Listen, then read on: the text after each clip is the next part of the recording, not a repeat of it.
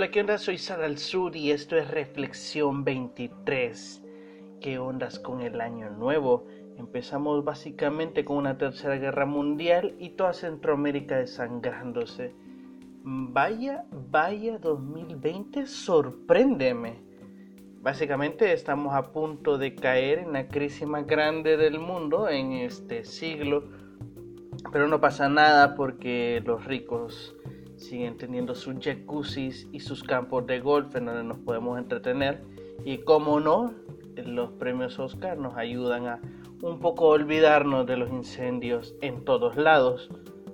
Porque es, aunque Australia parezca el infierno en estos días, pues les recuerdo que el Amazonas sigue incendiándose y como ya pasó de moda, ya pasó de moda el hashtag, pues nadie va a hablar de que el Amazonas se sigue destruyendo y no por causas naturales como aparentemente Australia eh, sucede, sino que en el Amazonas hay alguien que le prende fuego a los árboles. Este mundo se está acabando y lo mejor es que nos extingamos pronto. Pero no ese es el punto. El punto ahora es el, el fin de semana pasado, una gran ola de migrantes, hondureños en su mayoría, pero iban guatemaltecos y salvadoreños, intentaron ingresar a México por el sueño mexicano, por supuesto que no, quieren llegar a Estados Unidos, pero se han visto en graves, graves problemas. La primer caravana de migrantes que ha surgido este año ha sorprendido a México y ha puesto ahorita entredicho las políticas que va a ocupar López Obrador.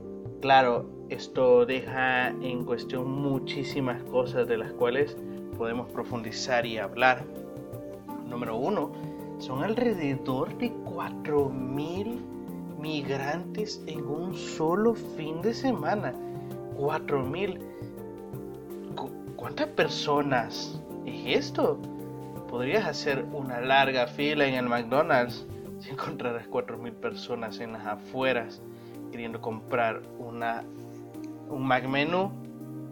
Pero 4.000 personas queriendo cruzar la frontera entre Guatemala y México. De hecho, eh, los hondureños, que son en su gran mayoría, son alrededor de 3.000 y ficha, pasaron la frontera entre Honduras y Guatemala y se cruzaron todo Guatemala. El nuevo presidente Yamatei está un poco como alarmado por lo que está pasando, pero dice que eh, pues van a luchar no precisamente por detenerlos, porque él reconoce de que hay un acuerdo centroamericano, el CA4, en donde no se le pide pasaporte a los nacionales de Guatemala, Honduras, El Salvador y Nicaragua. Únicamente con tu documento de identidad tú puedes cruzar cualquiera uno de estos cuatro países los hondureños tienen libre paso en Guatemala. Yamatei no puede decirle, hey, no sean locos, venir a turistear aquí a Tikal todos a la vez me parece una muy mala idea. Obviamente no ese es el punto. Él sabe que lo que quieren todos estos hondureños es llegar a México, pero sí lo alarmante es que, por ejemplo, entre la frontera entre Guatemala y México se han encontrado 89 menores de edad 89 menores de edad, 89 niños. Es más, estos eh, tengo entendido que son menores de 11 años. ¿Qué está haciendo estos niños aquí caminando bajo el sol por días enteros? Claro, la urgencia o la gran alarma también es que esto puede ser creadero para la trata de personas y el tráfico de estos niños y niñas es un grave problema, algo que incluso las mismas autoridades guatemaltecas y mexicanas están intentando resolver. ¿Qué vamos a hacer con estos niños? De hecho, el, para los años 2018 y 2019, gran porcentaje de migrantes llevaban menores de edad, porque ahora la supuesta estrategia, ¿verdad? Es que eh, si tú llevas un menor de edad puedas usarlo como de ancla para que te quedes allá en Estados Unidos cosa que, vamos, eso ya no, ya no va a ocurrir y, y obviamente ya no es creíble. Es complicado, es complicado porque estás hablando de 89 personas que les está destruyendo su infancia y que obviamente esto lo que va a causar es que aquí a uno futuro eh, estos niños pues sean un verdadero problema para la sociedad. ¿Es porque van a delinquir? No, vamos, dejemos eso atrás. Es porque vamos a crear gente depresiva y gente con problemas eh, no, no resueltos en su niñez que a la larga traen problemas a la sociedad. Eh, la migración, que ahora, y esto se ha hablado mucho, se dice que es un derecho. Migrar es un derecho. Es decir, si tú no e-, eres satisfecho, si tus necesidades no son satisfechas en tu país, en tu ciudad o en donde estés, en la casa de tus padres, pues tú tienes el derecho a migrar, de moverte, de ir a donde tú quieras. De hecho, es el primer gran paso de la humanidad. Moverte, migrar, buscar un mejor lugar. Pero esto es realmente un verdadero problema en mundo de hoy porque no puedes moverte como te da la gana porque hay fronteras, hay muros imaginarios. Pero volviendo a los niños, esto es de verdad una grave crisis. De hecho, se llamó la crisis de los niños migrantes en el 2014, que en Estados Unidos realmente llegó, llegaron a traficarse más de 21 mil niños. o sea, pero esto, esto parece broma, pero 21 mil menores. Eh, en, un año, pues, con eso puedes hacer bastantes eh, equipos de fútbol, ¿sabes? Es alarmante y es frustrante. Y esto que en el 2014, pero esto, estas cifras se han ido manteniendo a lo largo de los años. Algo que me llamó bastante la atención es que solo el año pasado, como migrante en general, se llegaron a contar, porque estos son datos aproximados de los cuales no es como que, bueno, todos los migrantes hagan fila, ¿verdad? Y lo puedo ir enumerando, ¿verdad? Uno va, eh, aquí van a gritar uno, el siguiente va a gritar dos, el siguiente, no, ¿verdad? Son números aproximados, pero se estima que más o menos entraron más de 170 mil personas de manera ilegal México y Estados Unidos. ¿Qué vamos a hacer si con, estos, con este número de personas se puede construir una ciudad? Y es sumamente alarmante, tan alarmante, tan sumamente alarmante que nadie está hablando de esto, ni van a hablar. Eh, se reunieron los presidentes de Centroamérica para abordar esta situación. Hay una cumbre internacional para de verdad buscarle solución a estas personas, porque hay que hablar lo que es. A alguien le interesa dejar a su familia atrás, a alguien le interesa dejar el lugar donde vivió su infancia, donde creció, donde nació, donde están todas sus raíces, su cultura, su gastronomía, etc., etc., alguien está dispuesto a dejarlo simplemente porque sí y, no solo dejarlo como decir, ah, pues yo me mudo, no, de, Miami a San Francisco, no, se trata de, gente que deja todas sus pertenencias, que dejan sus propiedades, si es que las tienen, que van con sus mismos tenis caminando kilómetros y kilómetros, cientos de kilómetros, para poder llegar no a un lugar que los espera con los brazos abiertos, a un lugar donde ellos reconocen que va a ser horrible, que va a ser un infierno, pero dicen, o bueno, o me muero eh, cruzando o me muero aquí, en Centroamérica, porque es lo mismo. Obviamente esta gente no, no está cruzando porque quiere vacilar, porque quiere ir a tomarse unos, unos whiskies allá en, en Los Ángeles Obviamente esta gente está huyendo de algo terrible, de algo que los está atormentando.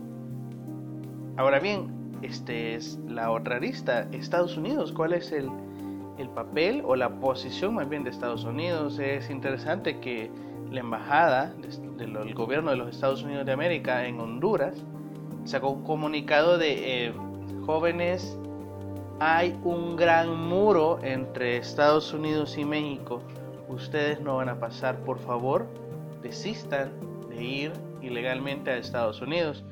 Claro, este, este anuncio en el periódico ha de haber dejado perplejos a estos migrantes y gracias a Dios lo sacaron porque si no, no hubieran sido 4.000 migrantes, hubieran sido 15.000 seguramente probablemente hubiera ido todo el país migrante.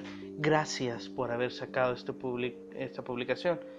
¿Qué sería de nosotros sin, sin este glorioso eh, gobierno? Por otro lado, también intenta mostrar cómo México va a abordar esta situación de los migrantes. ¿Y por qué es tan especial? Porque es un nuevo gobierno con una mentalidad supuestamente progresista. No digo que no lo sea o no digo que lo sea. Simplemente es interesante de que el presidente actual de los Estados Unidos mexicanos, se lo en una conferencia el fin de semana, eh, dando como esperanzas de que todo esto se va a resolver. ¿Y cómo? Bueno, en que no se van a expulsar a estos hondureños, a estos centroamericanos, no se les va a expulsar, todo lo contrario, van a tener el chance de quedarse en México. El presidente AMLO dijo de que habían alrededor de 4.000 empleos libres y disponibles para toda esta gente. Lo que se va a hacer es eh, acuerparlos como refugiados y él ha garantizado que se les va a dar empleo. Eso sí, siempre y cuando te quedes en el sur de México. Si se te ocurre pasar esa línea imaginaria, eh, pues habrán repercusiones muy, muy, muy graves. No, no dijo cuáles, pero dice que son muy graves, que ni se te ocurra hacerlo. Súper interesante, la verdad. Eh, incluso algunos mexicanos dicen, bueno, pues me voy a ir al sur de México a conseguir empleo, porque yo tampoco tengo, o sea, yo soy mexicano. Es complicado, ¿no? Es complicado porque eh, ¿qué clase de empleos? De que van a trabajar, van a tener eh, seguro social, van a... Eh, ¿Cómo?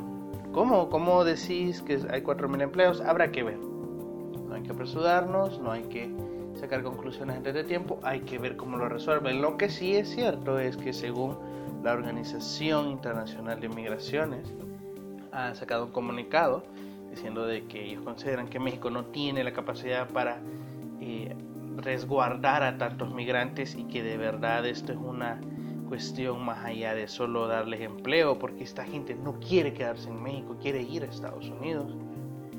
Pero el gran problema, dice la OIM, es que México está agarrando a estos migrantes, está metiendo como una especie de búnkers y bueno, mientras arreglamos tu situación, tú quédate aquí. Y los está metiendo en lugares de hacinamiento impresionante a lo Auschwitz y con niños y todo. Pues son cárceles básicamente eh, modernas y que estos lugares, dice la OIM, no solo no son aptos para tener a migrantes, sino que están generando problemas sociales que a la larga van a ser muy serios. En fin, a esto de remate es interesante como el gobierno de México, a pesar de que es pintado como uno de los más progresistas en Latinoamérica, precisamente firmó un acuerdo bilateral con el excelentísimo presidente de los Estados Unidos de América, Donald Trump, en donde establecía de que iban a ser todo lo posible y iban a usar todas las herramientas que tenían a la mano para detener la ola de migrantes dirigidos a Estados Unidos. ¿Por qué? Porque son buenos y quieren eh, la, la, libertad de la humanidad, quieren aportar para el bienestar y el desarrollo de la gente, de los pueblos de América. Pues no, porque Estados Unidos le dijo de que si no se ponía claro con la situación de los migrantes, entre las fronteras de México y Estados Unidos iba a poner un 5% de aranceles a las exportaciones mexicanas. Fuerte, ¿no? Súper interesante cómo funcionan las extorsiones en la diplomacia internacional. Claro, el problema es que según la OIM, a pesar de que se están haciendo esfuerzos para de parte del gobierno de México para detener la ola de migrantes para el año 2020 en el presupuesto del gobierno, no está claro cuál es la cantidad que se va a aportar para estos proyectos, para reforzar el, el, paro a estas migraciones, o, si, o, no, o más bien para poder darles una solución a todas estas personas que están migrando. La verdad es un problema complejísimo. ¿Cómo resolverse? Ni idea. Porque para empezar son realidades que son muy duras y muy difíciles en cada uno de los países. Guatemala, El Salvador y Honduras que tiene una crisis política tremenda. Y económica muy fuerte que es un bache que no logran superar desde hace muchos años. Entonces, obviamente esta gente no huye porque ya se cansaron de comer baleadas, sino que realmente huyen porque temen por su vida, porque es un lugar en donde ya no pueden crecer, un lugar donde ya no, no puedes vivir, te van a matar, ¿sabes? Entonces es un problema muy complicado en donde son seres humanos, seres humanos como tú y como yo, que actualmente están viviendo en una cárcel solo en México, en la frontera mexicana, solo por tener el delito de querer una mejor vida, porque no, no pidieron nacer donde nacieron. Y no son los culpables la situación en la que viven. Así que es necesario hablar de esto y es necesario tener conciencia de estos problemas en nuestros países. Claro, es bien fácil decir de que si tú no trabajas no comes y que la política te da igual. Sí, pero precisamente por ser, por dejar pasar las cosas a los políticos, es que suceden estos contextos y estas situaciones terribles. Causan un daño irreparable a miles de personas y que a estas alturas nos esperan muchísimos años para poder reconstruir toda este, esta situación. Así que bueno, espero que este año siga mejor, que este año pueda realmente no caer en la garras de una tercera guerra mundial y tampoco se sigan desangrando los países. Haciendo cuentas, 170 mil personas, poco más, o menos, es casi el 3% de la población del Salvador, de todo un país, el 3%, ¿sabes?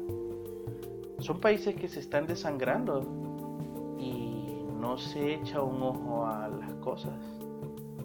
Así que es bueno, es bueno platicar de esto y ser conscientes y tomar conciencia y pedir a, nuestros, a nuestras autoridades tomen cartas en el asunto, no solamente haciendo comunicados o panfletos, sino que tomando cartas en el asunto. Así que esta ha sido la reflexión de hoy, espero que te haya gustado, pero más que te haya gustado, que te haya servido Puedes escucharme por todas las aplicaciones de podcast, tu favorita, Spotify, Apple Podcast, Google Podcast, etc, etc. Si quieres apoyarme, puedes compartir este podcast con tus amigos, familiares, con tu prima, con tu tía, con tu vecina o básicamente la que te vende las tortillas. Y puedes buscarme en todas las redes sociales como Sadal Sud. Gracias por escuchar y nos vemos el día de mañana. Chao.